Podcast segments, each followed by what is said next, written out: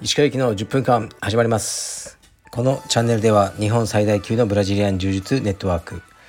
カルペディエム代表の石川行きが日々考えていることをお話しします。はい。皆さんこんにちは。いかがお過ごしでしょうか？本日は10月のえー、っと9日ですね。3連休の中日となっております。東京は寒いですね今日も。皆さん体調などあのね崩してないでしょうか、まあ、僕は元気にやってます。今日も朝からクロスフィットのクラスに出て、えー、それから息子を道場に連れて行きまして今日は息子の体操のプライベートレッスンの日でしたね。寺先生という先生に見ていただいてます。でこの寺先生のあの指導方法を観察して僕は日々のトレーニングに活かしてるって感じですかね。はい。ではレターに行きますかね。いきます。レターがないとこのラジオは続かないです。きますね。えー、っと鹿先生いつも放送を楽しみに聞かせてもらっています。私はより深い睡眠を求めて枕をいくつも買いまくっています。寝相が悪いのとストレートネックの方の寝方のように少し顎を上げ気味で寝る姿勢が自分には合っているようなのですがどれもこれだと思えるものには出会えませんでした。そこでニトリのそば柄枕を1500円で購入して使ってみたところ思いのほか良かったです。寝る前に首の後ろを少しだけ高くして顎が上がる形を作ります。形が決まったら両サイドを内側に寄せて側頭部を固定します。これで快眠スコアが上がりました。自分の好きな形に変えて固定できるのでそば柄枕はおすすめです。ぜひ石川先生にも1500円でヘブンに行ってもらいたいです。はい。りがとうございます。こういう健康に関するレターが最近かなり来ますね。食事とかですね。ありがとうございます。でこの方がいろいろね枕をあの模索して最後にたどり着いたのがそば柄枕だ。っていうふうにおっしゃってますね。私もそうです。そば柄枕を使っております。まあ僕も高いのやらなんかオーダーメイドやらなんやらスタンフォードの教授がどうとかあれ2万ぐらいするんじゃないかな。いろいろ買いました。全て捨てました。で今使ってるのがもうねこの多分1500円か2000円ぐらいのそば柄枕です。このおっしゃってること全て同じです。僕も首ストレートネックなのでねあのちょっと顎が当たるあの上がる形に調整して使ってます。最高です。そば柄枕。これ以上のものはいらないというふうに思ってますね。そうだから枕の会社なんか来るんですけどたまにえー、っとこうインフルエンサー的な案件とかやっぱねもう多分合わないのでもう断りして僕はそば柄枕ですね。そば柄枕の会社やってる人がもし聞あの聞いてたら、はい、もうやりますよ。宣伝。大好きです。旅行にも必ず持っていきます。枕をもう脇に抱えてですね旅館の中に入っていくスタイルです。はい次いきます。えっと石川代表以前なぜ芦屋道場が強いのかというレターをしたものです。私は地方かっこ片田舎で軽く道場の運営に関わっておりお伺いした次第です。しかし私は岩崎さんのようなキャリアもなく東京にいる柔術インストラクターの方と比較すると正直技術力が十分ではないと実感しております。まず私は関わっている道場を強くすることではなく地方での充実の火を消さないように努めたいと思います。レターにご返答をいただきありがとうございました。はいありがとうございます。そうですね。これはねまあ僕もよく考えますよ。で僕が好きな言葉はもう持ってるカードで勝負するということですね。確かにこうね岩崎のような実績がみんなが持てるわけではないし、まあ、持ってたらいいですよね。でもね持ってない以上嘘つくわけにいかないし。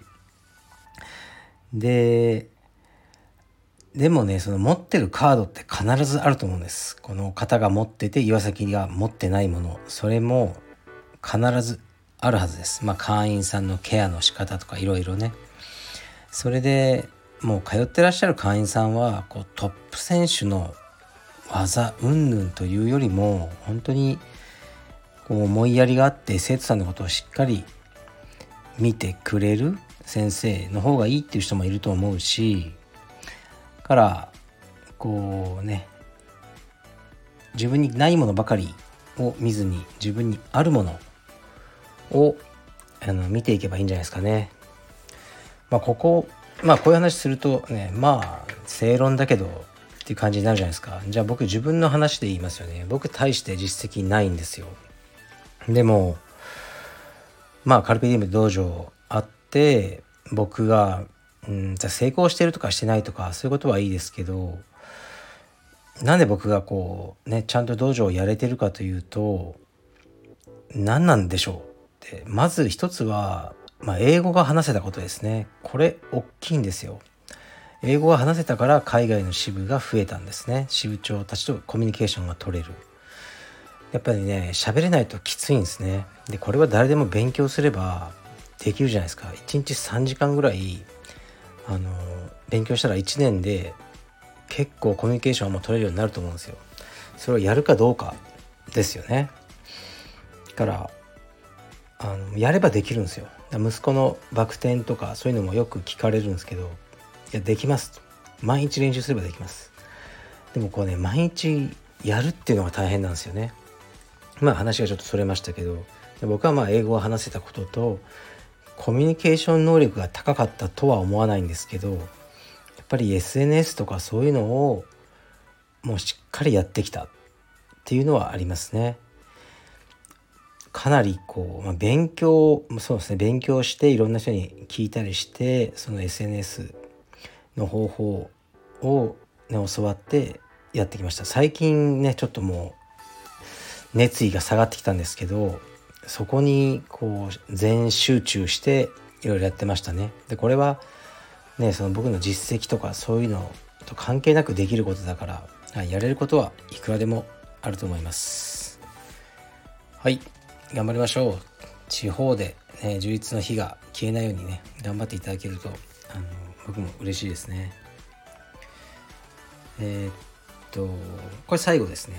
まあまあ、ちょっとなんかオンラインストアに関することなんですけど、んなんかうまく話を広げてみたいなと思いますね。鹿先生こんにちは。いつも楽しく拝聴しています。カルペディエムのオンラインストアに関する質問です。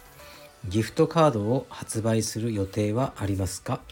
というのも先日転勤で道場を去る方がいました。何か贈り物をしたいなと思ったのですが、物には好みもあるしかさばるのでこんな時に3000円から1万円くらいのギフトカードがあれば邪魔にもならず感謝の気持ちを伝えやすいかなと思いました。すでに検討された上で取り扱わない判断をされていると思いますがご一行いただけますと幸いです。よろしくお願いします。はいありがとうございます。いえこれはですねやろうと思っていろいろ調べたことは何度もあるんですよ。でもこのねベースというあのプラットフォームを使ってるんですけどオンラインストア。ギフトカードというものがねなんかできないんですよね今のところ。また変わったかもしれないですけど。できないというかシステム上こう難しいんですね。だからクーポンを差し上げるってことはできるんです。クーポンをじゃあ3000円で販売してにこの方が買ってクーポンをプレゼントするっていうのはできるんですけどその場合は3000円のクーポンだったら3000円以上のお買い物をした場合にしか使えないんですね。だから2700円のものををこのね3000円のクーポンでって買えないんですよ。だから3100円でもいいんですけどね。50円でもいいんですけど3050円のものをご購入いただければそのクーポン使えてお買い上げの金額は50円になる。ということなんですがとね送料はまたかかるんですよ別に。